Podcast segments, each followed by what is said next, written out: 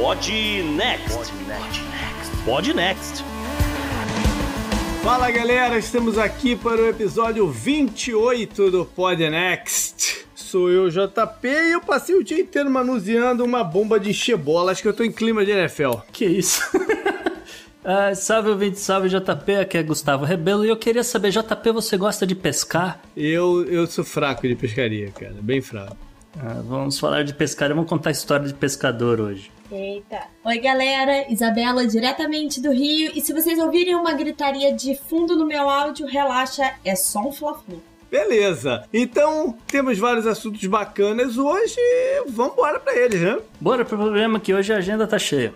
A pauta quente é educação nos Estados Unidos e como esse é um assunto que já está tendo consequências eleitorais até um pouco inesperadas. A estatística traz alguns números atualizados sobre a Covid-19 e coloca a América Latina sobre um holofote bastante incômodo. Nossa personalidade já estava esperando na fila há algumas semanas. Atualizamos o caso do opositor russo Alexei Navalny. Na economia, um ouvinte nosso pediu e eu atendi. Vou explicar como funciona o regime de recuperação fiscal do Rio de Janeiro e o que acontece se esse plano falhar. Belarus cava mais um espaço na nossa pauta, ganhando uma árdua batalha pelo bizarro da semana. Mas a gente jura que a cena de sequestro que a gente vai contar não é um filme de Hollywood. E quem gosta de comida japonesa não vai gostar nada nada da pauta de meio ambiente. O Gustavo fala um pouco sobre os efeitos da mudança do clima sobre a pesca de salmão. E para fechar, trazemos uma agenda histórica recheada de estrelas de Hollywood, e-mails das nossas próprias estrelas, vocês ouvintes,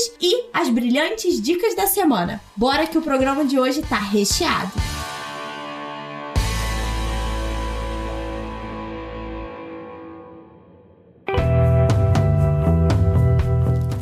Assunto quente da semana.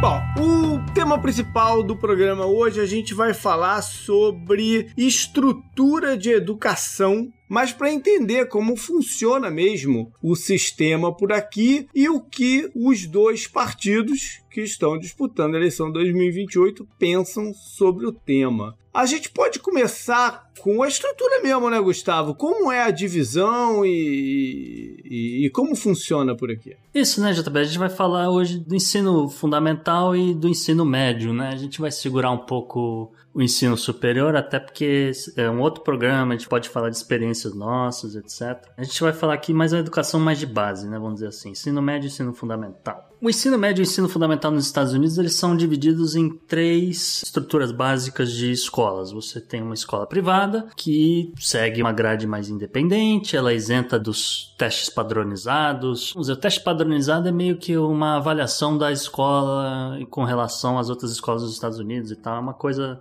bem diferente do Enem, é mais para saber como é que cada escola tá, tá indo, né? É mais para medir a escola do que o aluno. Exatamente. Tem alguns equivalentes no Brasil a isso, né? O Enem até faz isso, é, de ranquear as escolas, mas existem outras provas. Gustavo falou até de ensino fundamental. Tem outras maneiras de avaliar isso no Brasil também. Ok. Bom, e o principal aqui é que as escolas privadas elas são financiadas com dinheiro de semestralidade. Às vezes rola doação de alunos e ou ex-alunos e às vezes rola aquela coisa do, da joia, né? Que alguém que, sei lá, muito rico resolve construir um ginásio de esportes novo para a escola e tal, esse tipo de coisa. Bom, tem muita escola privada, especialmente aqui na Flórida, que é vinculada a igrejas. Sim. Né? São dinheiros que são vinculados a igrejas. Aqui na Flórida tem muito. Não, isso é, isso é verdade, JP. Uma, uma grande gama das escolas privadas, elas são ligadas a igrejas porque as igrejas não podem se ligar diretamente com as, as escolas públicas. O ensino religioso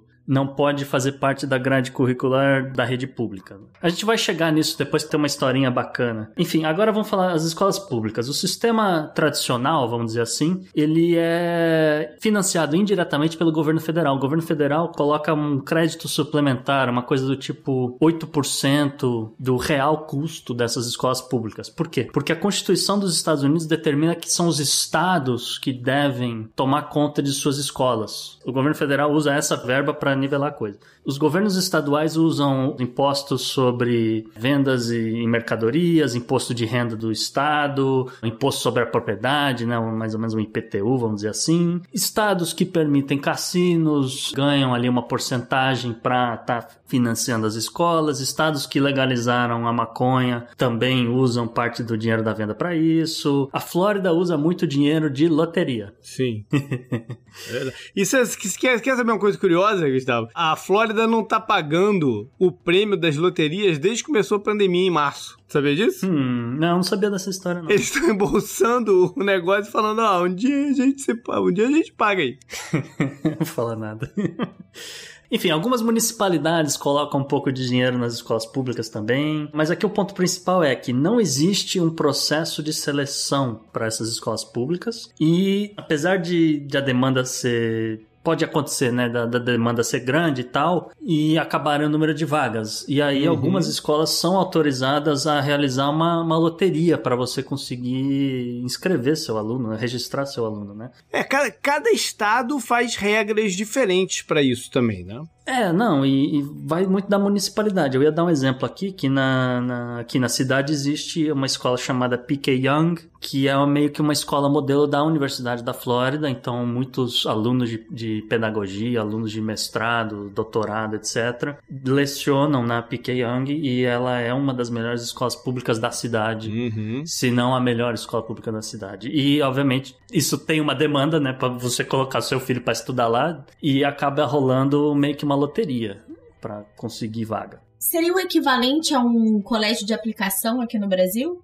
É, é um, é um caso particular, eu diria que, vamos dizer, é similar a, essa, a esse conceito da, da escola de aplicação que você falou, Isa, mas a escola não deixa de ser um sistema público tradicional, tá? É que ela é, é tem acordos e justamente a gente vai falar de acordos é, no, no, no, próximo item aqui. É, mas no básico, pra galera se situar, o que o, o Gustavo estava falando, é, por exemplo, você mora num certo lugar, a tua cidade é toda dividida assim num zoneamento das escolas, e aí uhum. ele, ele fala: por teu endereço você tem que mandar o teu filho para a escola tal. Então é, é esse é o básico, né? E pode ser pertinho, pode ser ó, tantas milhas, de, dependendo da capacidade da escola e da, da, da, população, da divisão da população. Por isso até que o censo que está rolando esse ano é importante para eles, né, rezonearem as escolas e tal. Eu posso até dar um exemplo. O, no, no meu caso, quando eu fui botar o Arthur na escola, a escola dele aqui pertinho de casa estava muito mal ranqueada, muito mal. Eu tentei na época que ele entrou pro kindergarten, né, que é o primeiro ano da escola Jardim pública aqui, eu, não é equivalente. E não um, mexi de um lado pro outro, não consegui. No ano seguinte, quando ele passou pro primeiro ano, que é como eles chamam aqui, eu, eu escrevi ele num programa por. Tipo assim, se tem. Aqui na Flórida tá acontecendo isso. Se tem escola com vaga sobrando, eles aceitam de, de quem estuda de outros lugares. Você só tem que se responsabilizar pelo transporte. Você não pode contar com o ônibus, aquele ônibus amarelinho, né? Que vai... Se bem que no caso do Arthur também não pegava, porque ele também morava tão perto da outra escola que o ônibus também não vinha. Tem isso também, é, eu ia dizer. Pois é, aí tu é, é um perto que é uma andada grande, ou seja, mas mesmo assim eu tinha que levar ele lá de qualquer jeito, continuei levando ele na outra. Mas aí uhum. ele, ele entrou num esquema desse de sorteio e eu consegui mudá-lo para uma escola que estava estava muito melhor ranqueada, que é uns 25 minutos aqui de casa de carro. E pra galera que não tem noção, às vezes é tipo uma rua de diferença, uhum. te muda de escola do outro lado da rua. de ranking é... Exato. É do outro lado da rua. Às vezes, de um lado da rua é pra uma escola e do outro lado da rua vai pra outra. Sim. A minha experiência, né, no caso com meus primos mais novos, é, eles moram em Los Angeles e por um acaso, eu acho que não é bem o caso do JP, mas a região da casa deles tinha uma escola tão ruim porque a maior parte dos alunos já ia para escolas privadas. Uhum. Então, aquela escola daquele distrito meio que ficou abandonada. Então isso acontece muito das pessoas se mudarem, às vezes, uma, duas ruas, simplesmente para cair num school district melhor. É, e um dos maiores componentes de financiamento da escola é a parte do imposto predial, que seria o equivalente ao, ao IPTU, né? E aí, quando você vai se mudar, por exemplo, de casa, aí, por exemplo, se você tem criança em escola, você olha com, né, como é que está o ranqueamento das escolas naquela região e geralmente o, as, onde tem escolas melhores, o que você valoriza. paga de imposto também é muito maior. Entendeu? E valoriza, o valoriza o imóvel também. É, é. Ok, então, dito isso, existe uma terceira categoria de escolas nos Estados Unidos que é meio que uma subdivisão da escola pública. É, eles não tem uma exatamente uma tradução, não tem uma palavra boa para usar, mas a gente vai chamar de escola charter. Essas escolas elas são independentes no currículo de forma assim muito similar ao que acontece com as escolas privadas, ao mesmo tempo que elas meio que seguem uma parte da grade curricular comum, né, o basicão, mas ela pode explorar uma metodologia diferente, ela pode enfim, então o que acontece é o seguinte: alguns professores ou entidades privadas, associação de pais, o que quer que seja, apresentam um programa para a municipalidade, apresentam um programa para a rede estadual, o que quer que seja, e falam: olha, a gente que vai abrir uma escola assim, assim, assado, a gente vai seguir uma metodologia Montessori, vamos dizer. E aí, bom, então é, é uma rede pública, ela vai receber dinheiro do Estado, ela vai receber dinheiro do, do governo, etc. Em média, dá, vamos dizer, 61% do que receberia uma escola pública normal, né? Vamos dizer assim. Então, ela tem lá os seus suas obrigações para com o governo, então ela não pode negar acesso a alguns alunos, mas ela pode falar, olha, a gente só tem 100 vagas e quem chegar primeiro leva. Quem não chegar depois, a gente meio que segura Ela umas vagas, faz um sorteio. Dela. É, faz um sorteio e tal. Quem entrar, entrou. E enfim, a maioria dessas escolas, elas não têm fins lucrativos. Uhum. A única exceção hoje nos Estados Unidos acontece no estado do Arizona, porque o estado do Arizona, por décadas, A Isabela vai rir, depois ela explica por que ela tá rindo. Mas o, estado do Arizona, por décadas, teve o, as piores notas nos testes padronizados dos Estados Unidos. Então, meio que para nivelar a coisa, eles começaram a né, testar umas coisas diferentes, etc. E eles liberaram escolas charter com fins lucrativos. Abriu uma caixa de esquema aí generalizada. É, eu não ia falar, mas já que você tá falando, então vamos, vamos abrir a, a, caixa de esquema. É, até, até o governador tá enrolado lá. Exatamente. Não, o que que tá liberado? Deixa, então. deixa eu explicar só a minha risada. Antes dessa gravação começar, eu estava falando do Gronkowski, que agora joga na Flórida, no Tampa Bay, uhum. e que ele se diz muito orgulhoso de ter se formado na University of, of Arizona, que é number one in the country, que é a, a, a universidade. A americana adora ranquear as universidades. Uhum. E a Universidade da Arizona tem um primeiro lugar como a universidade que mais faz festas. Essa é a única coisa que a Universidade da Arizona ganha. E a Universidade de Arizona State, que é a rival, assim, de, de, de futebol americano, né? No, no, no uhum. estado, é a número um ranqueada em número de mulheres bonitas, olha só. Aí, viu? Para vocês tá verem por que, que eu ri que a exceção é a exceção à educação é logo no Arizona. Eu só achei irônico. É.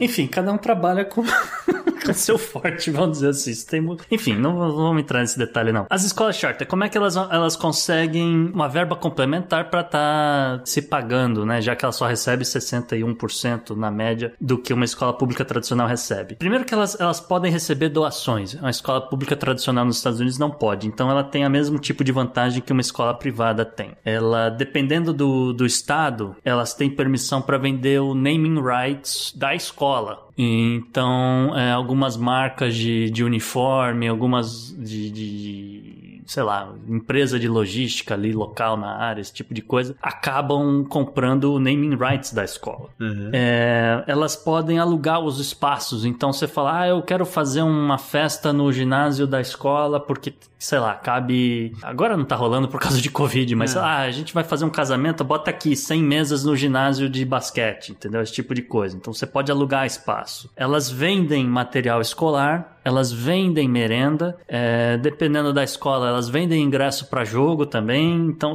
tem ali uma fonte de renda uhum. que uma escola pública tradicional jamais teria. E ela pede muita doação também dos pais, né? Os pais sempre dão doações na escola chata. E cara de pau mesmo. Vamos dar, já que você está falando de esquema, na, na, cara de pau, eles, eles mandam e-mails, eles entram em contato com, com os pais e falando: olha, a gente sugere uma doação anual de 1.500 dólares, uma doação anual de 2 mil dólares, entendeu? Para inteirar aqui o, o dinheiro que a gente está botando. É, eu, eu tentei o Arthur numa escola charter também, no, antes do kindergarten, e era bem bacana o lugar e tal, mas uma das coisas que eles pediam é que E além de algumas doações que eles subentenderam que eles pediam, eles exigiam que os pais dedicassem, cada um, né, o pai e a mãe, eu acho que eram 20 horas, 20 horas dentro do, do ano letivo para trabalho comunitário lá dentro da, da, da, escola. Podia ser qualquer coisa, desde pintar a parede ou construir alguma coisa ou, ou, ou servir Cortar lá como grama. tutor, né, de, de de, uhum. de, alunos, qualquer coisa. É, mas é por aí mesmo, na cara de pau. Essas escolas, elas podem seguir um calendário escolar próprio, e isso é muito importante porque muitas dessas escolas charter, elas são 100% online, elas são 100% ensino à distância, o que deu uma certa vantagem para elas nesses tempos de Covid porque no sistema público tradicional ainda estava adaptando material, ainda estava né, gravando vídeo, ou se ia fazer tudo ao vivo, que, que, que né, não sabia o que eles iam fazer. Para as escolas charter que já eram 100% online, isso não fez a menor diferença, o material já estava pronto. E tem um caso particular de escola charter nos Estados Unidos que enquanto a gente estava fazendo essa pesquisa apareceu. Eu mesmo não sabia, eu não, nunca li nada a respeito, nunca vi nem no xadrez verbal o Felipe citar esse tipo de coisa. Que é o seguinte, o líder religioso erradicado nos Estados Unidos, o Fethullah Gulen, fugido da Turquia... O homem que o Erdogan quer a todo custo. Oh, ele tem uma escola charter. E na escola charter dele, ele usa a escola para dar visto de trabalho para professores da Turquia virem lecionar nos Estados Unidos. Beleza. Então é uma forma que ele encontrou de tirar a galera de lá, né? Trazer refugiado, né, JP? É, é, é, Legalmente. E ele é acusado, isso é o mais bizarro da coisa. Como não, eles não são obrigados a seguir uma, a burocracia, vamos dizer assim, de, uma escola pública tradicional, eles podem né, pagar os professores o quanto eles quiserem, eles podem também, é, vamos dizer, adotar algumas medidas que os professores pagam alguma caixinha para a escola para ter alguma coisa. Então, existia um papo de que ele trazia os professores, pagava o salário para eles e os, os professores meio que iam pagando o visto que ele conseguiu para os caras. Isso aí está sendo investigado, ainda não está 100% certo, mas tem esse esquema rolando. É, no, no, Arizona tem um esquema de corrupção que está sendo investigado também. Inclusive, o governador do Arizona está enrolado. Bom, então agora vamos pensar como é que estão as propostas eleitorais de lado a lado para essa parte educacional. O que, que os democratas querem fazer se o Joe Biden ganhar a eleição, Gustavo? Então, JP, o Joe Biden ele não tem um posicionamento claro com relação à questão das escolas charter nesse exato momento. Pode ser que isso mude, dependendo de quando você estiver ouvindo isso aqui. Esse programa pode já ter mudado, mas em particular a agenda democrata desse ano meio que englobou a proposta do senador Bernie Sanders, que é uma proposta mais voltada para o ensino superior, né? A ideia de você nacionalizar todas as, as universidades e, e, e, tornar tudo de graça, perdão de dívida de, de estudantes, esse tipo de coisa. É uma proposta mais para esse lado. Ainda não, a gente não viu nada concreto para o um ensino fundamental. O que claramente é uma forma de apaziguar esse grupo mais à esquerda porque é, já era uma proposta do Bernie Sanders na última é, vez que ele concorreu com a Hillary, e muita gente disse que foi por isso que ela perdeu, né? Porque a extrema-esquerda não se viu prestigiada de alguma forma. E para mim é exatamente isso: é englobar essa proposta dele para tentar atrair os mais jovens para votar. Sim, sim. Mas também, como a gente já falou, o governo federal manda muito pouco no que os estados determinarem fazer. Então, alguns estados com tendência mais republicana vão, vão continuar tocando o programa deles, independente do que o governo federal decidir.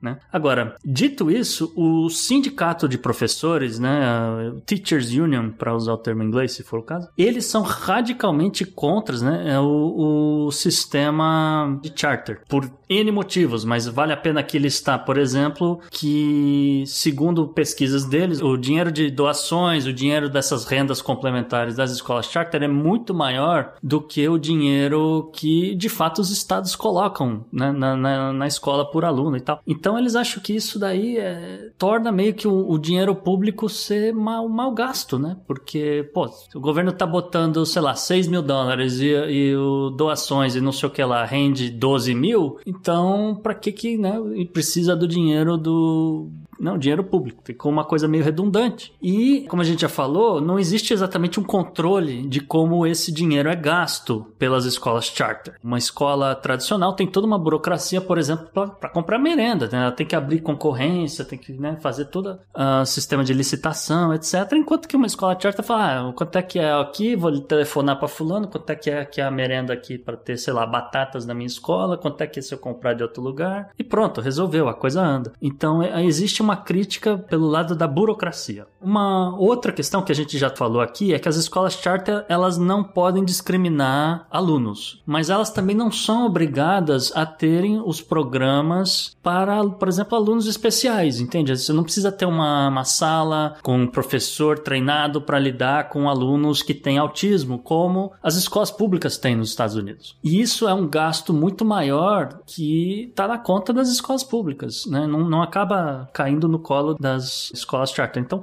esse é só um exemplo do que as escolas charter podem ou não fazer. Mas e aí? aí mas os democratas estão abraçando o, o, o que o sindicato quer ou não, afinal? Uma pesquisa interna do partido diz que uma parte é, extremamente radical realmente abraça o que determina o sindicato, JP. Mas existe uma ala de minorias dentro do partido democrata, do lado de latinos e, e, negros, etc., que tem um posicionamento um pouco mais moderado. E aí é aquela coisa muito de, de, Estados Unidos que fala: olha, é, isso aqui não é problema meu, isso aqui é problema do Estado. Entendeu? O governo federal tem que fazer o que o governo federal pode e o governo federal vai focar mais nas escolas públicas. Sei lá, alguma coisa assim. Mas eu não, eu não, não consigo me meter na, dentro do, da legislação estadual de, né, de cada. Enfim. Mas aí eu entrar num, numa questão polêmica, que é o seguinte: o ensino de inglês barra literatura hum, e matemática meio que tem que seguir a grade curricular comum dos Estados Unidos dentro dessas escolas charter, né? Porque é, elas, elas são sujeitas a realizarem uh, os testes de avaliação padrão. Mas não existe uma grade curricular para ciências. Então, muitas dessas escolas charter acabam realizando o ensino de, por exemplo, criacionismo. As escolas charter, elas meio que têm que ser laicas, vamos dizer assim, porque elas seguem as, as mesmas regras das, das escolas públicas. Mas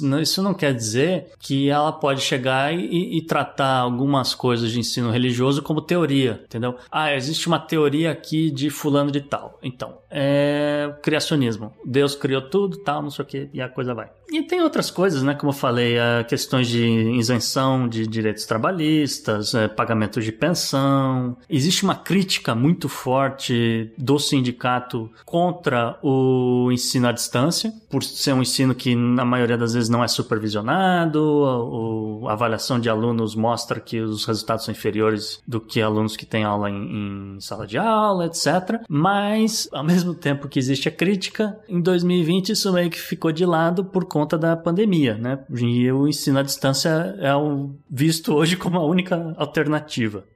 Então, é mais ou menos essa ideia do Sindicato dos Professores, que há muito tempo atrás abraçou o Partido Democrata e é, né, são apoiadores de carteirinha é, do, dos democratas, etc. Né, eles apoiam o, o, movimento progressista dentro do Partido Democrata, então é meio que traz uma ala toda do partido para ter esse tipo de posicionamento contra a evolução do sistema de charters nos Estados Unidos. Então, pelo outro lado, o Partido Republicano quer fazer ou quer continuar, se é que eles tocaram nesse ponto no, nos últimos quatro anos aí com o Trump? Então, né, JP, se de um lado o, o sindicato de professores dá esse suporte, esse apoio ao Partido Democrata, o Partido Republicano tem apoio das escolas charter e das escolas privadas, né? Que devem estar injetando grana lá, doidado. Exatamente. Então, não vamos falar aqui de escola privada, a gente, para ficar tudo, né, comparando maçã com maçã, banana com banana, a gente vai falar só da questão das escolas charter. Por quê? Porque nesse fim de semana passado, o presidente Trump veio com uma frase muito forte, que é o seguinte: a educação, a questão de, da educação nos Estados Unidos agora é um marco do movimento civil da década. E é, seguido dessa frase, ele veio com uma outra ainda mais forte, na minha opinião, que é: o CEP dos alunos não deve determinar onde eles devem estudar. Hum. Isso tem um apelo muito forte para comunidades mais carentes, né? Acho Uhum. que todo mundo há de concordar com isso, porque, né, você tem, sei lá, um bairro que tenha minorias negras, minorias latinas e o que quer que seja, o cara, né, que no JP falou, olha, você mora desse lado da rua, você vai para aquela escola ali, ó. Não adianta você querer ir pra escola modelo que tem apoio da universidade, não sei o que lá, porque você não vai conseguir, entendeu? E então ele começou com isso, esse discurso. E depois que o presidente falou isso, membros do, do, do Partido Republicano que têm também interesse no, no sistema privado e no sistema de charter, vieram com a história de que o chamado racismo sistêmico, que aparece tanto na mídia por conta do movimento Black Lives Matter, Aham. né, Vidas Negras Importam, eles teriam dito que sim, eles concordam, realmente existe um racismo sistêmico. Só que a origem desse racismo sistêmico está entrevado no sistema público tradicional de ensino nos Estados Unidos. Mas com que ideia? Então, com a ideia de que minorias étnicas acabam tendo um déficit educacional por estudar em escolas inferiores ou escolas que são mal administradas ou escolas com problemas, sejam N Uhum. problemas, a gente não precisa ficar listando isso, mas eles estão presos a essas escolas porque eles moram nessas vizinhanças aqui que só pode estudar em tal lugar. Peraí, mas então os discursos estão convergindo? Sim, existe uma convergência e é isso um pouco que a, que a Isabela estava falando. Pra mim, não é uma questão de convergência, é uma questão de instrumentalização. Isso, essa é a palavra. Porque o grupo que o Trump, o grupo eleitoral que o Trump precisaria angariar, né? A gente falou, por exemplo, o Gustavo comentou de minorias étnicas, como o caso dos latinos, que são tradicionalmente eleitores dos democratas. Ele levantando essa questão, que é uma questão muito central, porque muitas dessas pessoas vão para os Estados Unidos pensando no American Dream e a escada social seria via educação. Então, ao fazer isso, acho que ele instrumentaliza esse grupo populacional para que essas pessoas ou votem no Trump ou simplesmente não vão votar. Isso, e JP, lembra da, lá em 2016? We won with old. We won with highly educated.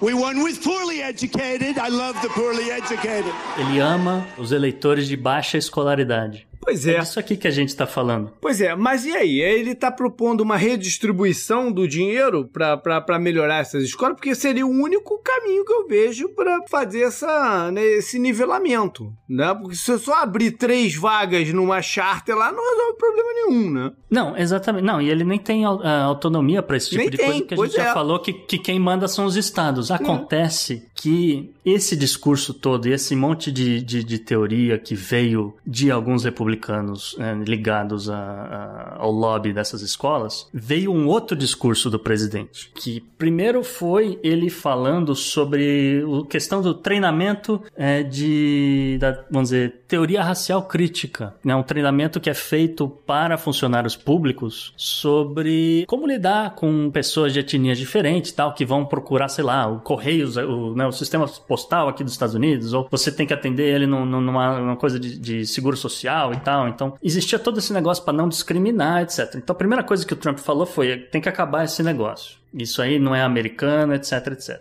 Aí, galera, ch- chamou a atenção da mídia. Falou, como assim você vai acabar com o treinamento contra a discriminação social? Isso veio em seguida de um tweet, uma declaração também na TV, do presidente falando que ele quer eliminar o chamado Projeto 1619. O Projeto 1619 é uma iniciativa do New York Times e eles trouxeram historiadores, antropólogos, etc., para desenvolver um material com a- o intuito de contar a história dos Estados Unidos a partir de 1619, que foi quando chegou o primeiro navio negreiro aqui nos Estados Unidos, na Virgínia, para ser exato, né? Trouxe os primeiros escravos para estar trabalhando lá num, num plantation de tabaco. Enfim, é- esse, esse, todo esse eu não, eu não li o material, eu não consigo, eu não, não vou avaliar o material nesse exato momento, também nem sou historiador para isso, mas consta que esse material voltado para contar a história dos Estados Unidos por esse lado da escravidão está sendo utilizado em alguns estados, particularmente a Califórnia. E aí o presidente Trump, né, gravou vídeo, fez declarações dizendo: escolas né, de estados que utilizarem o material do projeto 1619 não vão ter, não vão mais receber fundos federais. Acabou. E aí a ideia dele é pegar aquele 8% né, que a gente falou de, de verba federal, transformar tudo isso em voucher para criança estar tá estudando em escola privada ou tá transformando isso em algum tipo de, de subsídio, etc., para ter mais escolas charter. Cara, isso cheira tanto a esquema que, que chega pra a doer. Mim, isso não é nenhuma questão de esquema, JP. Isso é uma manipulação desse discurso. Sim. Um, para um lado eleitoral, como a gente comentou antes, e dois, que beira aquilo que a gente comentou há vários episódios atrás, que é como você usa as estruturas democráticas para tomar decisões não democráticas. Isso. Não, mas com Trump envolvido e voucher para escola privada, você pode ter certeza que tem esquema. Ah, sim, mas é, não tô nem falando não, da parte do voucher, eu tô tá dizendo a ameaça é. de não mais dar dinheiro para escolas que apoiem uma visão de história que vai de encontro à dele. Então, então, acho que esse é o grande ponto para mim dessa pauta quente, que é essa estrutura que é muito questionada nos Estados Unidos da forma como a educação é feita, porque assim como no Brasil, a melhor educação é privada nos Estados uhum, Unidos. Uhum. Se fala muito menos porque a educação pública é muito melhor do que a gente tem aqui, mas a melhor educação é privada e ela custa muito caro tá Sim. havendo uma manipulação da população que mais uhum. valoriza a questão educacional. Isso é muito, isso é muito do trumpismo, viu, Isa? Porque ele ele pega uma coisa, ah, então, sei lá, tem lá o movimento do Black Lives Matter, né?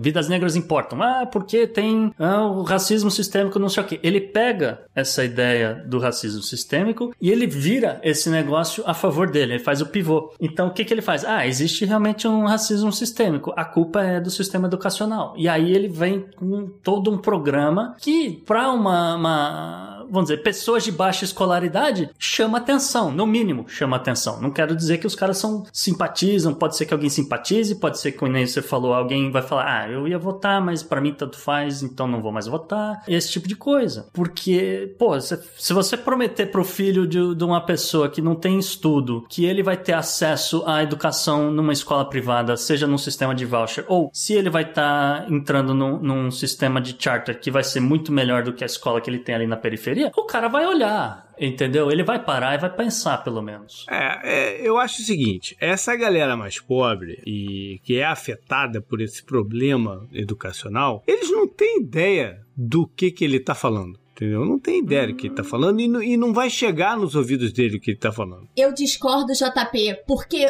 o Trump, a, a forma que ele ganha é no grito e na, na força das palavras que ele usa ele pode até estar tá falando para um certo público, mas não para essas é, demografias que vocês falaram antes. Mas é entendeu? é música para os ouvidos. Essa demografia pode não entender absolutamente nada. Quando ela escuta a frase, a sua educação não precisa depender do seu CEP, é isso que ela quer ouvir. Para mim, o grande pulo dessa, e a gente já comentou, a gente já comparou, por exemplo, as questões do Trump e do Bolsonaro, que é a forma como essa frase é colocada, para quem essa frase é colocada, e aí sim. Uhum eu acredito que ela tem um efeito, independente do resto do programa. Essa frase é feita para atacar essa demografia específica e chega nessa galera, JP, porque essa galera é a galera que ouve rádio, entendeu? Você tem um Rush Limbaugh tocando o presidente Não, mas o, isso, o Rush Limbaugh não né? importa, não importa o que que, o que, que ele vai estar tá falando. Ele pode estar tá falando que a galera toda, ao invés de ir pra escola, vai colher, vai colher maçã que vai, vai, dar no mesmo, entendeu? É isso que eu quero dizer. Não faz diferença o que que tá ali. Quem escuta certas mídias, não faz a diferença qual é a mensagem que tá sendo passada, entendeu? Não faz diferença. Ele já tá com o ouvido pra ouvir aquela parada pode ser qualquer coisa. O que eu acho é que isso daqui é uma desculpa para ele encaminhar para essas chartas e para as privadas uma galera. E aí sim, você pode pegar não essa demografia que está falando, mas uma galera, por exemplo, de classe média que tá num CEP em que houve um rezoneamento e ele tá vendo a escola da, da, do CEP dele deteriorar, falando: opa, o meu filho então pode ter uma oportunidade de ganhar um voucher para uma escola privada. Aí pode ter algum efeito eleitoral para essa galera que provavelmente já ia votar nele de qualquer jeito, entendeu? Entendeu? Mas. Bom, JP, eu não sei ainda medir quantas cabeças estão virando por presidente quando isso é dito. Mas eu sei dizer que alguma coisa está acontecendo. É, a gente vai voltar muito ainda na,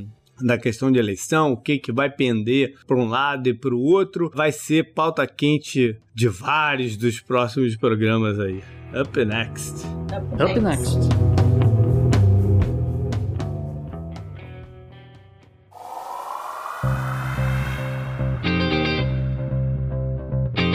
Estatística. Os números A complexos. estatística é uma ferramenta.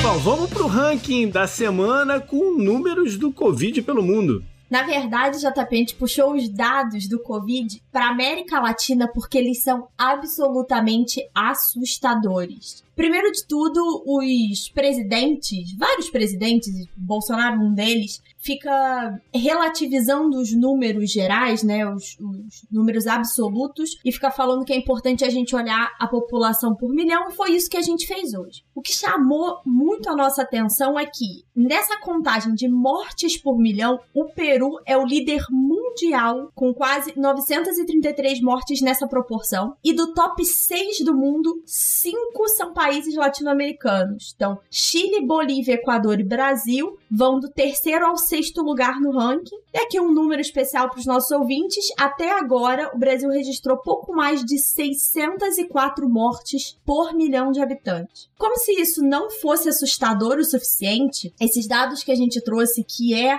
da John Hopkins eh, University, que é um dos principais compêndios de dados da- do Covid, a gente. Falando de educação ainda, Isa, o, a John Hopkins é a universidade que mais recebe verba para pesquisa nos Estados Unidos hoje. É uma universidade de medicina muito forte, né? E Uhum. é um dos levantamentos que para mim é um número muito interessante, tem a ver com a mortalidade dos casos. Então, dos quantos casos de COVID que são diagnosticados são resultam em morte. E aí um outro país me chama muito a atenção, que é o México, líder mundial com 10.6% dos casos resultando em mortes, e no segundo lugar o Equador com 9.6. É uma mortalidade muito alta e só esses dois destoam do restante. O terceiro lugar, que é um latino-americano, a Bolívia, tem pouco mais de 5% desses casos com fatalidades. E aí o continente continua se destacando negativamente. No top 10, seis são países latino-americanos, além de México, Equador e Bolívia que eu já citei, Peru em sexto, Colômbia em nono e Brasil em décimo lugar com 3.1% de mortalidade da Covid. Então, me chama muito a atenção é a presença de países latino-americanos no ranking mundial, sendo que se falava que o continente americano poderia lidar melhor com a pandemia pelo fato de já ter muito mais informação, de ter visto o que aconteceu nos outros continentes, e claramente está mostrando uma falha de gestão e para mim até um traços culturais muito relevantes de não respeitar quarentena e coisas do tipo, que estão trazendo esses números que a gente tá vendo hoje. Eu acho que tem muita coisa que pode estar influenciando. A qualidade da assistência médica é uma delas. Tem a ver também com o que são esses países, né? Com o, o que, que esses países é, são no mundo. Porque, por exemplo, um país agrícola, ou, a gente sabe, por exemplo, que os frigoríficos, por exemplo, na pecuária, os frigoríficos são um lugar que é, se disseminou muito a, a Covid.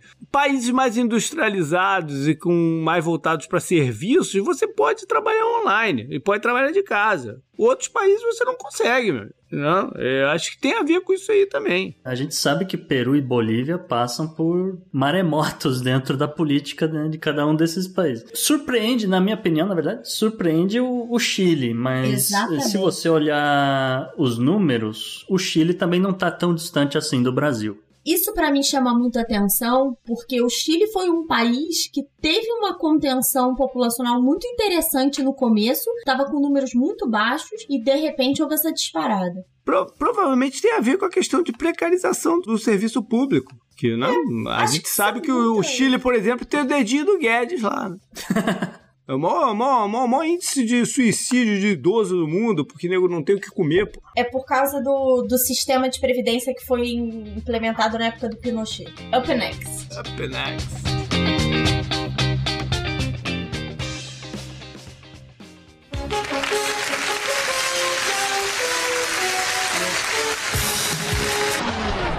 A nossa personalidade da semana tá esperando pra aparecer nessa pauta tem algum tempo. E hoje temos novidades. Conta aí pra gente, meninos. É isso aí, a gente enfim trouxe o nobre Alexei Navalny o opositor russo para o programa. Foi uma história quentíssima das últimas três semanas, mas que a gente estava aguardando ela tomar alguns contornos mais claros, né? Do, do, do que aconteceu com ele mesmo. Para não ficar especulando, né? É, há pouco tempo atrás surgiu a notícia de que ele apareceu doente, provavelmente envenenado. É, ele tomou um avião, né? Rumo a. Não sei, não sei tá, voltou para Moscou, mas o avião É, teve que Omsk fazer. É, o avião teve que fazer uma parada em Omsk para deixá-lo, porque ele estava tendo uma crise dentro do, do, do avião. E aí começou logo, né? Falando de Rússia, falando de opositor, veio logo a parada. Ele foi envenenado, né? Mas tinha-se muitas dúvidas ainda, né? Tinha uma situação nebulosa em relação à mulher dele, que estava tentando entrar no hospital e não deixavam, então ela poderia ser até uma suspeita na história também, mas ela estava levando o médico particular dele, e talvez tenha sido essa a razão de que não, não- não deixaram eles entrar por lá. Enfim, o fato é que depois de muita luta, conseguiram é, a autorização para mover o Navalny da área lá onde, onde ele estava para a Alemanha. E lá na Alemanha, fazendo exames laboratoriais e tudo mais, ah, veio a, a- Não vou dizer confirmação, porque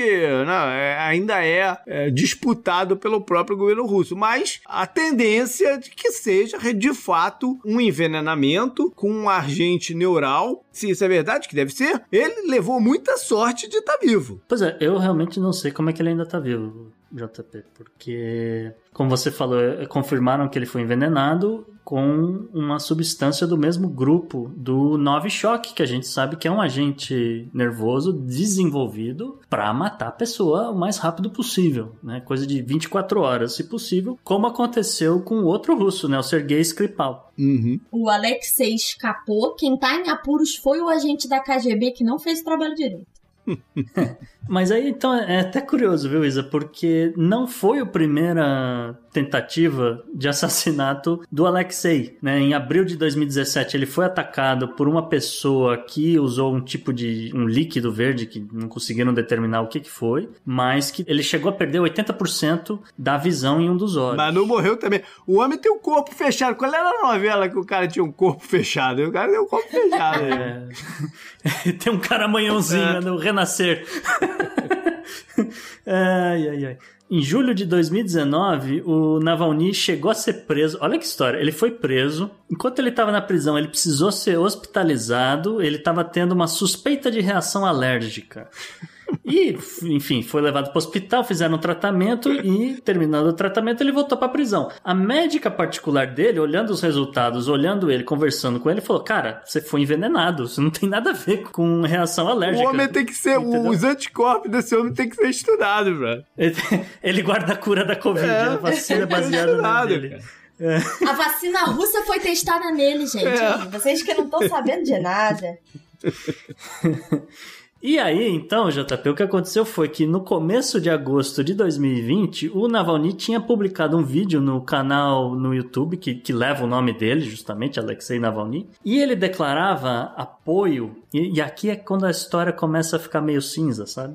Ele declarava apoio nas eleições da Belarus a Svetlana Tikhanovskaya, que a gente né, já explicou, foi Uhum. a grande concorrente do Alexander Lukashenko. Uhum. E dizendo né, que o movimento da Svetlana iria inspirar os russos a fazer a mesma coisa. E aí o cara foi marcado pra morrer, né? Sabe o que eu acho engraçado dessa história toda também? É porque que logo de cara veio a tentativa de levar ele pra Alemanha. Por que Alemanha? Né? Logo, lo- foi logo de cara. A Alemanha se interessou no caso logo de cara. Né? O que nos traz Pode ser. a pensar que eles têm alguns outros interesses aí na coisa também, né? E, e esse outro interesse provavelmente é um pipeline de gás que está em construção por lá, né? Chamado Nord, Nord 2 Eu não e tal, né? Eles devem estar afim de, de, de bancar o Putin para uma condição melhor aí no, no, no negócio. E isso daí, eu, eu, a galera que está escutando a gente há um tempo já, já, deve ter sacado que eu sou bem cínico por natureza quanto, quanto a, a benevolência humana, né? E a Alemanha tá tão, bo, tão boazinha nesse caso aí, querendo né, a justiça, eu acho que eles querem mesmo é uma melhor condição aí no, no, no projeto do, do pipeline do gás, né? Estão usando isso aí como. Eu também não duvido nada, JP, que tem um serviço de inteligência na Alemanha que tem interceptado algumas né, é, né, mensagens do Kremlin é, é. Né, dizendo: olha, é, a gente tem que apagar o fulano. E rapidamente eles estavam um prontos para receber o Navalny. Pois é, e aí a galera meio que já ficou ali de prontidão, avião do, do né, preparado para ir para a Rússia se precisasse. É. Não, não, necessariamente o Navalny podia ser outro cara, é. mas a galera já estava de olho que podia acontecer alguma coisa é. na Rússia. E vale, vale mencionar que o Mr. Trump foi logo dizer que não, não se tem evidência, né? Temos que esperar. Parece-me que não, não é, pode não ser bem assim, né? Já que o chefe Putin está envolvido aí na parada. E o mais hoje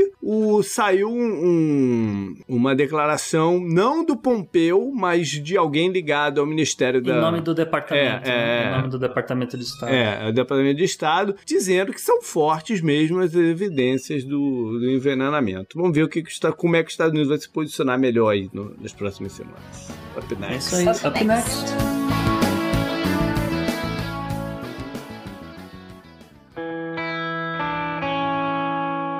Economy. Economy. Economy. Economy. Economia mundial.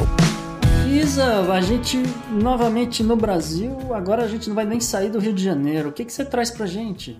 Pois é, essa semana a gente vai falar do regime de recuperação fiscal do Rio, que completou seu prazo inicial de 36 meses agora nessa primeira semana de setembro. E esse foi um tema pedido pelo nosso ouvinte Richard Gonçalves lá no Instagram. Então a gente sempre fala de vocês participarem nas redes sociais aí. Vocês podem estar ajudando a pautar o Podnext. Mas, primeiro de tudo, para quem não está ainda muito a par desse assunto, o que, que é o regime de recuperação fiscal?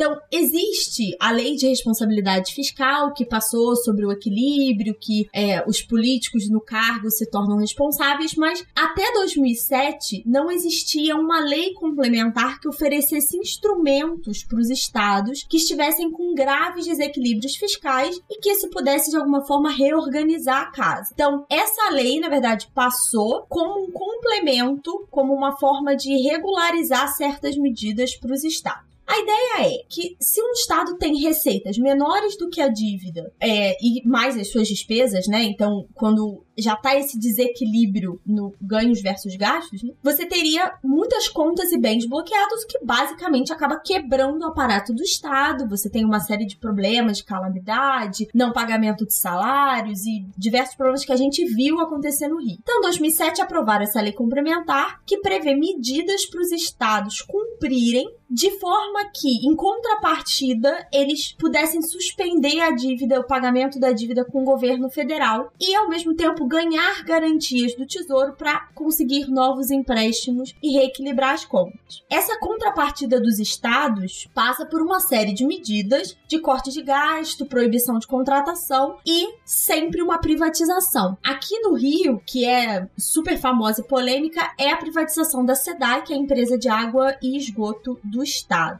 E as ações da empresa foram dadas em garantia de empréstimo com participação do governo federal. Então, a lei prevê que o plano tem uma duração de 36 meses, que pode ser estendido, mas esse primeiro prazo, como a gente falou, venceu nessa primeira semana de setembro. Só que já estava rolando um atrito entre o governador, que não está em exercício, né, suspenso, afastado, Witzel, e o Bolsonaro. Então, não se sabia o que ia ser dessa renegociação dessa. É, não sabia se ia ter uma extensão, se ia ter alguma forma de interferência política e também não sabia quais iam ser as consequências caso o Estado do Rio não conseguisse provar. O Witzel foi afastado antes disso e uma das primeiras ações do governador em exercício, o Cláudio Castro, foi lidar com o assunto e apresentou à Secretaria do Tesouro os números consolidados que não foram exatamente iguais ao acordo, mas que, segundo o governador, comprovariam que o Estado do Rio cumpriu a sua parte no acordo.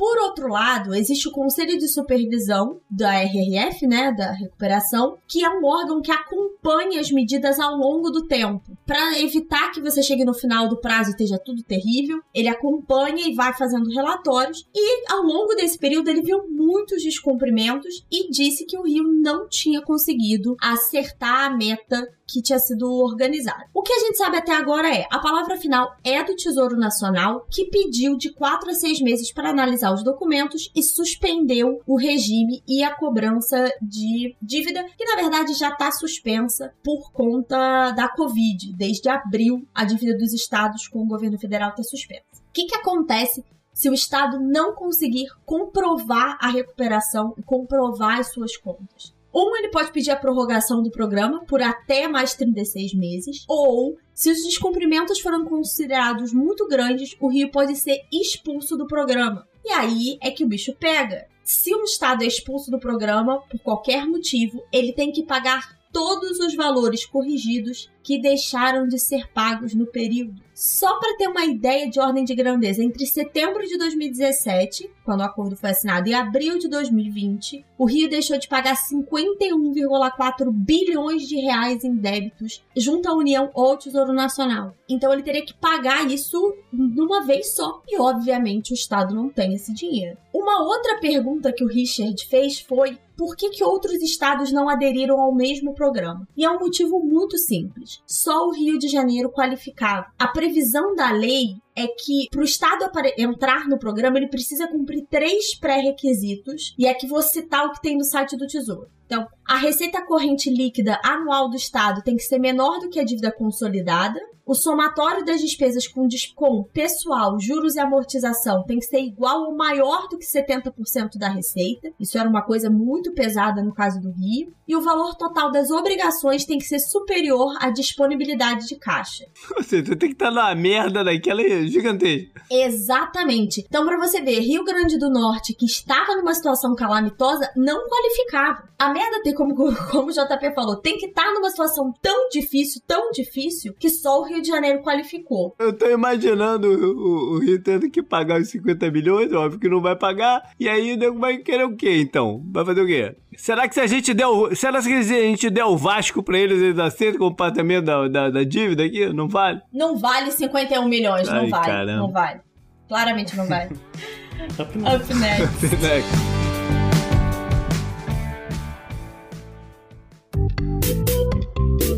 enemies are innovative and resourceful, and so are we. They never stop thinking about new ways to harm our country and our people, and neither do we. You can actually see Russia from land here in Alaska. Vamos lá, Gustavo. Qual foi a bizarrice que tiveram candidatos fortes mais uma vez, né?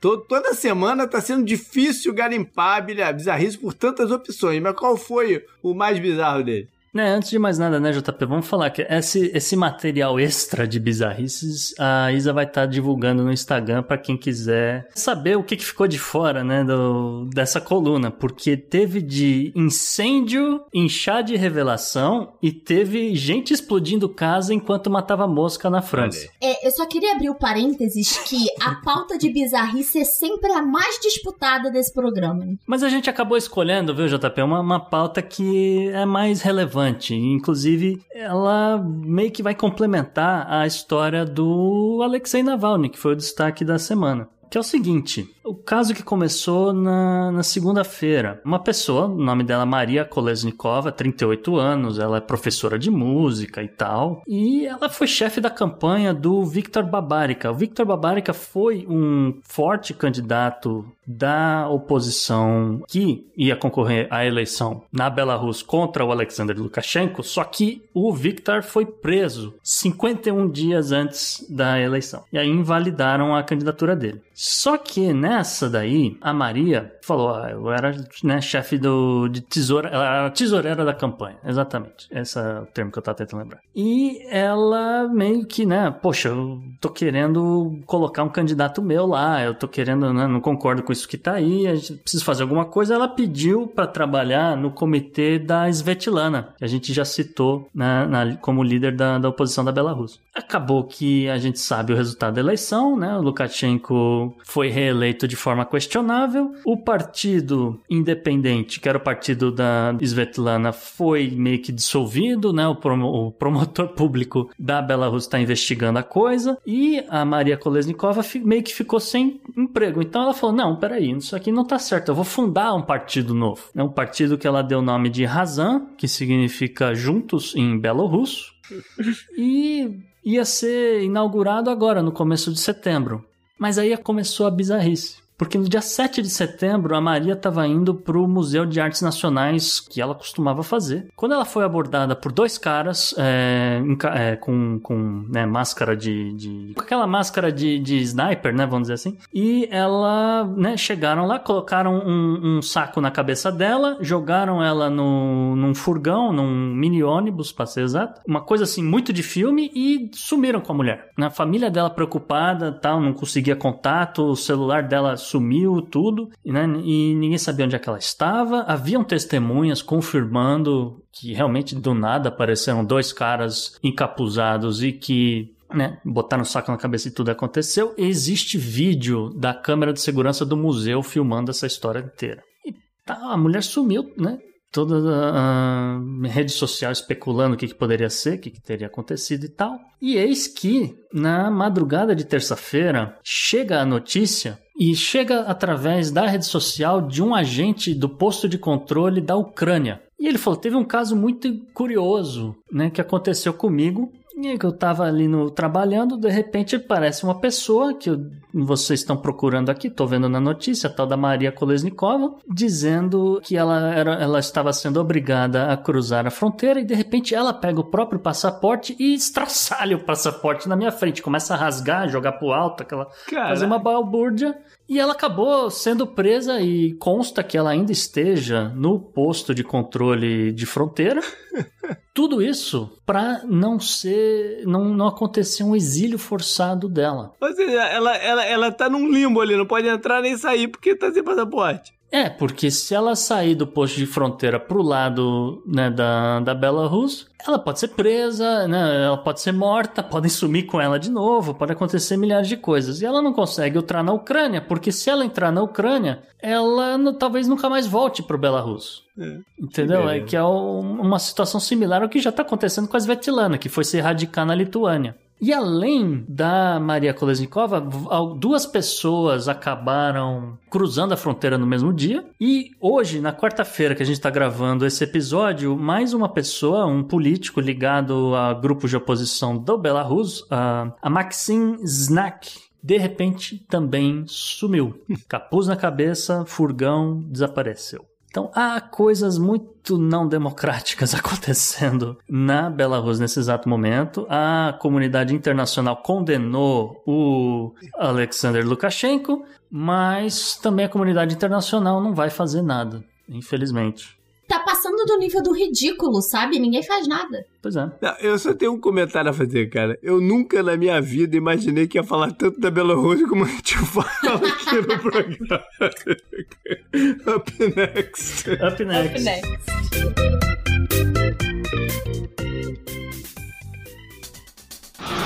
Pela união dos seus poderes, eu sou o Capitão Planeta! Vai, Planeta! Gustavo, eu não gosto muito de comer peixe, mas eu preciso saber se a minha comida japonesa tá ameaçada. é, você gosta de pescar, Isa? Nem um pouco. Eu sou uma pessoa muito urbana para isso. Ai, ai. Porque tá acontecendo o seguinte, gente. O... Existe um declínio generalizado no tamanho do salmão, entre outros peixes do Pacífico. Cientistas da Universidade da Califórnia em Santa Cruz e da Universidade do Alasca em Fairbanks, eles analisaram dados de quase 60 anos de medições de 12 milhões 12 milhões e meio de, de peixes e que habitavam a, o Alasca. Por quê? Porque o Alasca é considerado, vamos dizer, uma última região produtora de salmão da América do Norte e tal, então, e alguns, alguns outros peixes também. E o que eles notaram foi um declínio do tamanho do salmão e eles associam esse declínio ao clima e à competição nos oceanos. E só para ilustrar um pouco essa situação, comparando dados de, de, salmão que foram pescados antes de 1990 com o tamanho do peixe adulto pescado após 2010, resultou num, num, potencialmente em perdas substanciais para o ecossistema e para os pescadores. Então, por exemplo, na, no caso da, da espécie Chinook, os cientistas estimaram a redução média do tamanho do peixe em até 10%. Na produção de ovos houve uma queda de 16%, valor comercial em 21%, a quantidade disponível para refeições ali da população rural, etc., teve uma queda de mais de um quarto. E muito dessa redução do tamanho, né, tudo que está acontecendo com esses, esses peixes, é, ele né, acaba gerando uma preocupação global porque pode ser uma tendência, entendeu? Não é só uma coisa que está acontecendo com o salmão. O resultado, no entanto, ele não surpreende os cientistas, né? E aí ah, né, as pessoas gostam quando a gente explica um pouco da ciência da coisa, né? Então lá vai. Tem alguns anos que foi proposta uma, uma teoria no qual o aumento da temperatura dos oceanos acarreta em uma menor pressão atmosférica atmosférica, que a gente já explicou na formação de furacões, mas que ao mesmo tempo leva a uma menor concentração de oxigênio nos, nos oceanos. O aumento da temperatura também leva a um aumento da atividade metabólica dos peixes. Então, peixes mais ativos né, tendem a se alimentar mais. Quando o acesso à comida fica restrito e a quantidade de oxigênio diminui, esses peixes meio que ficam lentos, alguns meio que ficam inertes e eles não ganham peso. O inverso também acontece, né? No inverno, quando a temperatura dos oceanos é menor e a atividade metabólica é reduzida, os peixes também comem menos. E como a gente está falando do Alasca, né? a temperatura do oceano, a maior parte do ano, tá é fria. E aí chega no verão, a temperatura começa a aquecer muito rápido e os peixes voltam a ficar no mesmo estado quando eles estavam no inverno. Logo, você tem perda de peso, perda de tamanho, perda de, de né, produção de, de ovas de peixes, etc. Não é o fim do mundo, porque felizmente a, a aquacultura tem, tem se difundindo bastante, tem um crescimento muito grande na Rússia, inclusive, mas né, como eu falei, o que vale para o salmão vai valer também para atum, vai valer para bacalhau, vai valer para outros peixes. Que estão, ou seja, deixa, deixa eu resumir aqui para a galera que né, tá, eles estão menores porque eles não estão crescendo o devido. Não é, não é porque teve uma seleção natural ali e os, os menores não, é. estão sobrevivendo, né? Eles estão menores Exatamente. porque eles não estão comendo o suficiente para alcançar o seu potencial de, de tamanho e peso. Estão subnutridos. É, é isso? Exatamente, estão subnutridos. É exatamente isso. Caraca. O que é importante saber é que o salmão do sushi que é cru só pode ser o do Atlântico, porque o do Pacífico tem uma série de problemas que ele não pode ser comido cru. Considerando que eu só como peixe cru, tá tudo bem para mim. É, mas o salmão do Atlântico tá sujeito a aumento da temperatura no Atlântico também, viu, Isa? Gustavo, para de atrapalhar o meu sushi, por favor. É que ninguém chegou ainda ali para medir, tá? Mas eu, Gustavo, fiquei, fiquei aqui pensando nos ursos. Eles estão felizes porque os peixes estão mais lerdos, eles pegam ele mais fácil, ou estão putos porque quando vai comer o peixe tá pequenininho? Eu pensei a mesma coisa. Isso é, uma, isso é uma boa pergunta. Eu acredito que deve ser o próximo passo da pesquisa dessa galera. É medir, o, medir a, a subnutrição de alguns ursos. Ou então medir a quantidade de cesta de piqueniques que eles têm roubado. Isso aí, up next então. up, up next. next.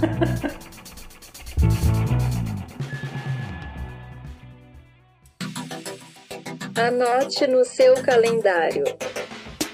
JP, e agora chegou aquela parte do programa que você fala o que aconteceu na história. É isso aí. Vamos começar então com setembro 13 de 1993. A gente viu recentemente, né, os Estados Unidos intermediando, ah, pelo menos né, propagandeando que intermediou um acordo de paz de Israel com os Emirados, os Árabes, Emirados Árabes. Mas isso é. não é novidade, né? Em 1993, lá no gramadão da Casa Branca, Israel assinou um acordo de paz com a Palestina, vamos dizer assim, ou com os palestinos, ou com, com, com a organização, né, a OLP, Organização de Liberação da, da, da, Palestina, intermediada pelo senhor Clinton. E foi lá um aperto de mão histórico entre o, o Arafat e o Rabin, né, que era o, o primeiro-ministro de Israel na, na ocasião, o que, né, o que poderia ser um, um, o fim de conflitos que duram bem antes da formação do Estado de Israel em 48, né, bem, bem antes do que isso, mas que escalonou muito na década de 60, eh, com guerras e ocupações a mais de, de Israel pós essas guerras. Acabou que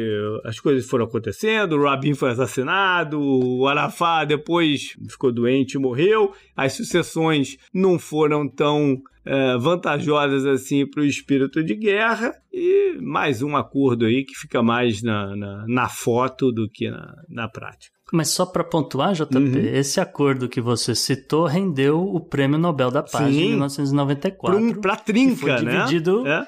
Foi dividido entre o, o Yasser Arafat, o Shimon Peres e o Isaac Rabin. É, porque o Rabin assinou, mas o Shimon Peres esteve muito envolvido na, na negociação, né? Mas logo depois, Sim. em 96, tem a primeira eleição do Bibi, do Netanyahu. Uhum.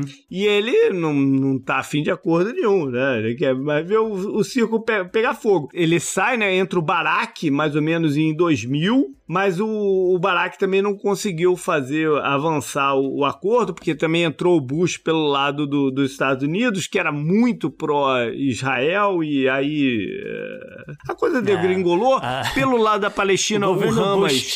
Não, é. o governo Bustine era pró-Halliburton. É, pois é. Vamos falar. E, e pelo lado da Palestina, o Hamas passou a ter muito mais influência nas coisas. Tudo, tudo, tudo, tudo degringolou. Vamos para setembro 14, a começar por 1901, quando um presidente americano foi baleado e morto. É, a gente está falando de William McKinley, é um dos quatro presidentes americanos a, a serem assassinados enquanto presidentes. O último deles foi o, o Kennedy. A história do McKinley é curiosa porque, é, primeiro, porque ele era um, um, republicano que foi eleito, fez, fez notoriedade por ser um autoconhecedor de tarifas e economia e tal, e foi eleito com uma margem de votos inacreditável, é, enorme, a maior desde que tinha tido a, a Guerra Civil Americana. É, uhum. É, ele foi reeleito também, né? Ele foi um presidente que foi acusado de favorecer demais as grandes corporações, os big business,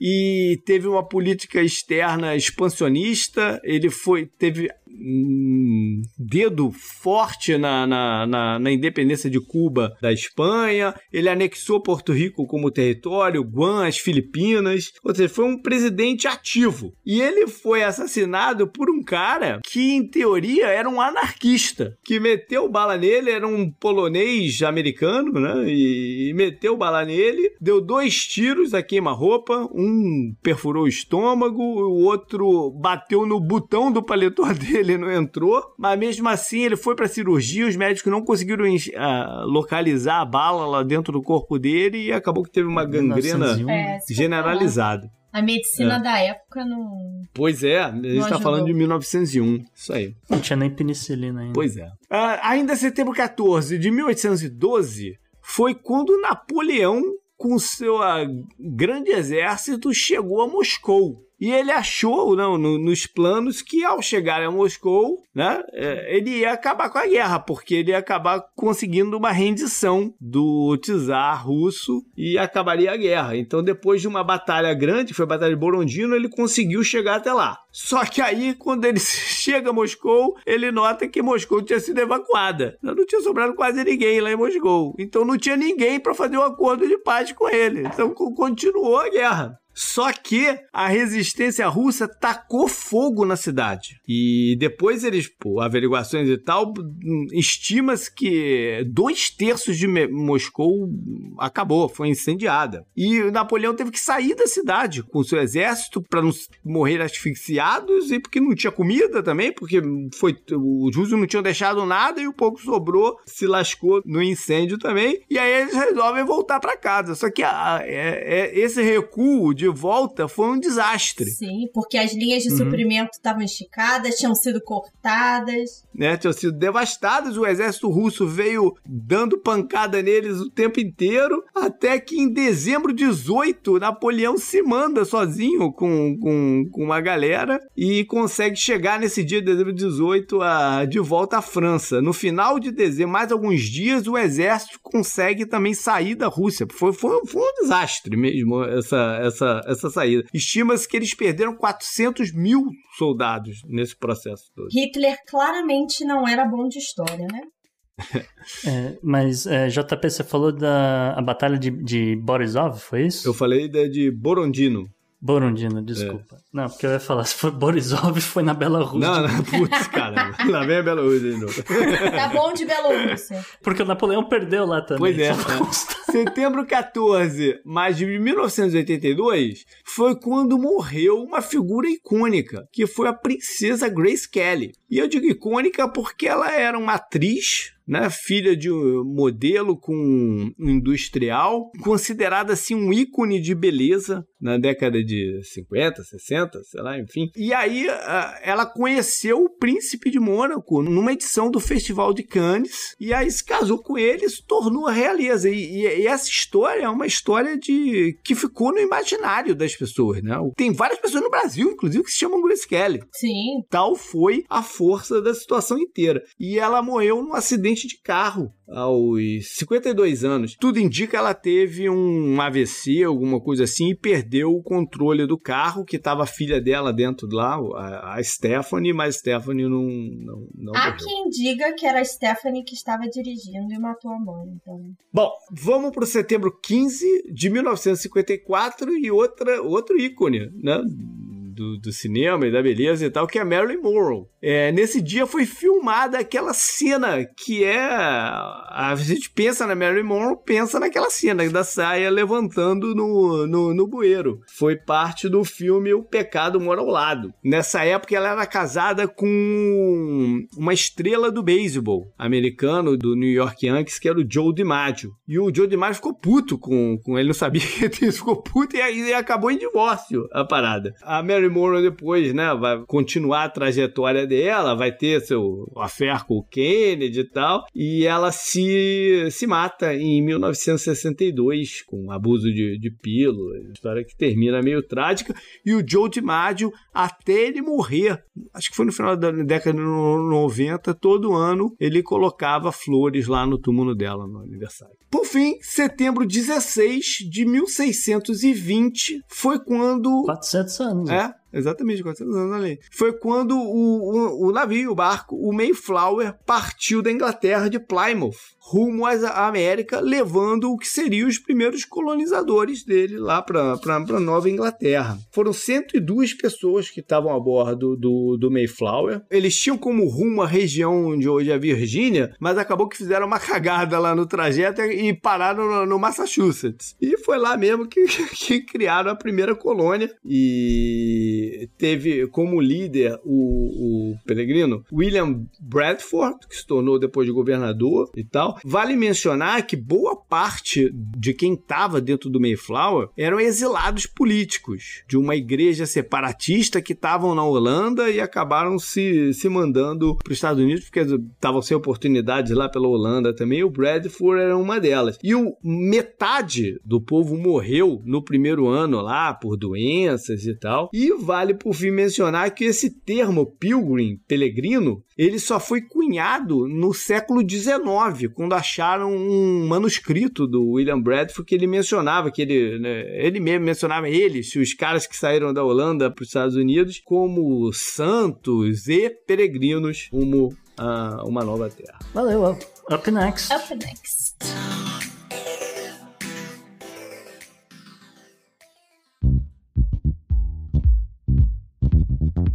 Mensagem. Mensagem. Mensagem. Semana passada eu reclamei que vocês não estavam mandando e-mails e vocês fizeram o quê, seus lindos? Mandaram e-mails. Conta pra gente, Gustavo, o que que chegou? Então, Isa, o Marcos Corrêa, 32 anos, Juiz de Fora, ele mandou o currículo inteiro, né? Vamos dizer logo. Inclusive um e-mail bem extenso, a gente leu tudo, viu, Marcos? Aqui não cabe aqui ler o seu e-mail, que acho que Tava bem extenso. E ele faz o seguinte comentário, viu, Isa? No caso do BTG Pactual, citado pela Isabela, só gostaria de salientar que o banqueiro André Esteves foi preso na Lava Jato por ter sido delatado, mas ele foi inocentado a pedido do próprio Ministério Público que reconheceu que não havia provas contra ele. Se ele estava de fato envolvido em qualquer crime, não dá para saber. Longe de mim querer defender banqueiros bilionários, mas há de se conceder a presunção de inocência para alguém que foi delatado por um corrupto preso que o sem provas. Concordo, acho que o Marcos tem toda a razão. Concordo, é. é. O que eu citei muito, Marcos, é porque o BTG Pactual, a marca BTG Pactual, ficou muito marcada no mercado financeiro por isso. Então, ela ainda é vista como um caso de problema moral, de, de questão de governança. Até hoje, isso não ficou esclarecido pelos olhos do mercado. Mas você tem toda a razão, presunção de inocência é básica. Eu quero, eu quero fazer um pedido ao Marcos Correia que vá lá até o bar do bigode e coma uma porção de torresmo por mim, que é o que eu mais sinto falta de Juiz de Fora. Eu morei em Juiz de Fora um ano e meio. olha só.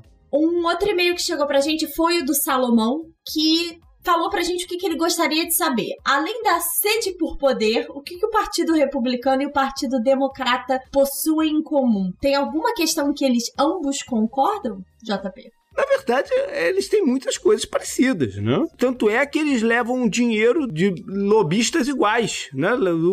Os mesmos lobistas dão dinheiro para um e para o outro, porque na verdade as diferenças é que são poucas, né? Os Estados Unidos não tem uma questão como no Brasil assim de esquerda e direita com visões totalmente radicais, não tem isso. Eles convergem mais do que eles se diferenciam, né? Na verdade é um, é um pouco o contrário. A gente até aqui no programa a gente toca é, nos pontos que são diferentes, porque no resto eles são muito, muito comuns. É, inclusive, inclusive, JP, hoje mesmo estava vendo o John Biden é, fazendo um discurso em Michigan, que tinha uma placa gigantesca em frente ao palanque dele dizendo Buy American, né? Compre carros feitos na América. Quem que a gente sabe que falou é, exatamente. exatamente. essa frase? E né? olha só, e, e, por exemplo, em política externa não tem diferença nenhuma. Eles têm a mesma política, né? É, é interve intervencionista. alguns, é, é aí dependendo da pessoa, alguns mais belicosos do que outro, mas independe, é, depende mais até da pessoa do que do partido, na verdade. Essa questão até do isolacionismo também é muito do, do presidente, né? Muito mais do que do é, partido. É, é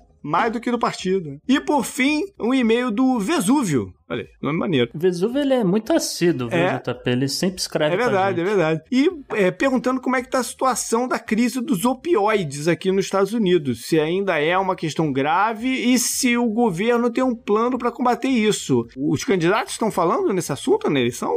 Não, os candidatos não estão falando exatamente sobre opioides, mas vamos por partes. Primeiro respondendo a pergunta dele, né? Os opioides são é, um caso grave. Sim, ainda são um caso grave. A gente acho que até citou no, no programa que a gente falou sobre o George Floyd, que especialmente o fentanil, ele ocasiona é, 28 mil mortes por overdose nos Estados Unidos, pelo menos nos últimos uhum. três anos. É, né? Então, 28 mil por ano. O governo tem um plano eficaz para combater isso? Não, ele não tem exatamente um plano para estar combatendo isso, mas é uma das bandeiras do presidente Trump, por conta da guerra às drogas, tentar impedir o, a entrada desse tipo de droga nos Estados Unidos. E aí também a gente já discutiu isso. É, é um pouco difícil, porque né, os cartéis no México acabam lavando dinheiro, comprando, né, trocando opioides por dinheiro, já que não dá para mandar pagamento direto né, dos Estados Unidos para a China, então eles fazem a triangulação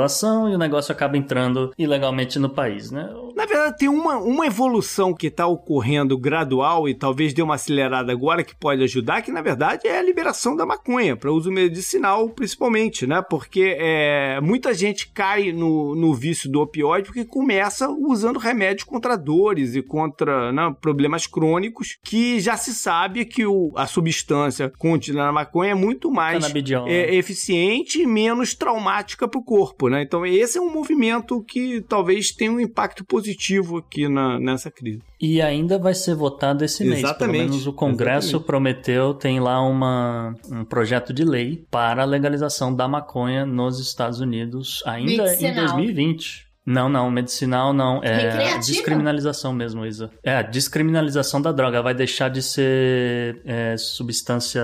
Como é que eles chamam? Eles- Eles chamam de Substance One, né? Eles, eles É. colocam junto de heroína e, E tem uma coisas. grande chance aí de isso passar por- até por uma questão eleitoral, né? Que ninguém vai querer ser contra isso nesse momento. Inclusive no Senado. Exatamente. é. Up next. Up next.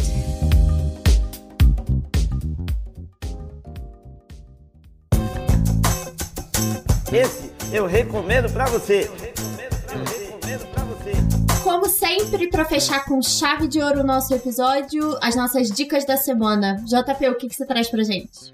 Então, eu vou trazer um livro que, pra quem me escuta, por exemplo, lá no Nerdcast, já, já me ouviu falar sobre esse livro várias vezes por lá e já discutimos algumas, né, em algumas ocasiões. E que eu acho que é fundamental para quem gosta de ficção histórica, que é Os Pilares da Terra, de Ken Follett. Muito É um soco no estômago, maluco. É, é uma porrada que tu leva quando tu vai tomando, é angustiante tu ler a parada, mas é de uma, de uma fluidez e de uma abrangência histórica lá do, do, do momento, de uma guerra civil lá na, na, na- na Inglaterra, do que acontece no entorno dela, é fantástico. Então, se, se você ainda não, não, não se animou para ler, porque já me ouviu e não se animou para ler, se anime agora e para quem tá pegando pela primeira vez, corra lá na- no nosso link da Amazon para comprar, que é Os Pilares da Terra, Ken Follett.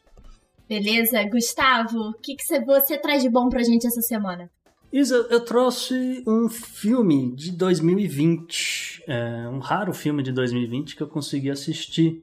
Ele não tem nada de muito excepcional, tirando o fato de que o ator principal do filme, o Ben Affleck, ele meio que lida com um tema que é uma coisa assim meio pessoal dele, que é a questão do alcoolismo, né? Eu acho que pouca gente sabe, mas o Ben Affleck né, teve problemas no casamento, teve problemas pessoais mesmo, por conta do uso de álcool. E o filme em questão que eu vou trazer é, chama-se The Way Back. É um filme sobre esportes, um filme sobre basquete, no qual ele, o Ben Affleck, é, vai ter que lidar com o alcoolismo e ao mesmo tempo que ele volta aos esportes. Então eu não vou falar muito, mas é um filme bem interessante, ele tem uma pegada um pouco diferente de alguns filmes né, de esportes e tal. É, também não é um grande filme assim que vai ganhar Oscar, etc. Mas é interessante ver ele tratando desse assunto que para ele é muito particular. E em algum momento ele salva os prisioneiros na embaixada americana no Irã vestido de Batman. não, não, não tem nada disso. Esse foi um Inception Affleck. Um Afflection. E Isa, o que, que você traz pra gente hoje? Então, essa semana eu trago pra vocês um podcast que tá em inglês, mas que eu gosto muito, muito, que é a- o Planet Money da NPR, que é a National Public Radio dos Estados Unidos. Eles fazem dois episódios semanais tratando diversos temas da área de economia e várias vezes são coisas completamente inesperadas. Recomendo muito, cada episódio tem cerca de meia hora, mas é sempre uma baita lição de economia, de política, então fica aí a recomendação. Bacana. Então foi isso. Então faça que nem nossos ouvintes, o Marcos, o Salomão e o Vesúvio. É, entre em contato com a gente, manda e-mail pro contato arroba opodnex.com com suas sugestões, críticas, perguntas, o que quer que né, comunique com a gente. Pode As meninas também, Isso, né, JP? isso. Vamos falar É das meninas. O público feminino, por favor, participe também, mandando e-mails ou entrando em contato nas redes sociais, alguma, se tiverem alguma dúvida e tal, que a gente de repente responde aqui. Exatamente. Pelo Twitter pode ser pro JP underline Miguel ou para o também. Gustavo, no arroba gu, underline rebel. E Para mim, no Bela Fontanella, tudo com dois L's, ou direto nas redes sociais do Podnex, no arroba o Podnex, tanto no Twitter quanto no Instagram. E essa semana, gente, quem não tá acompanhando a gente no Instagram, perdeu uma explicação minha sobre a inflação dos alimentos no Brasil. Então corre lá e segue a gente. Legal, bacana. Valeu, galera. Até mais. Tchau, gente. abraço!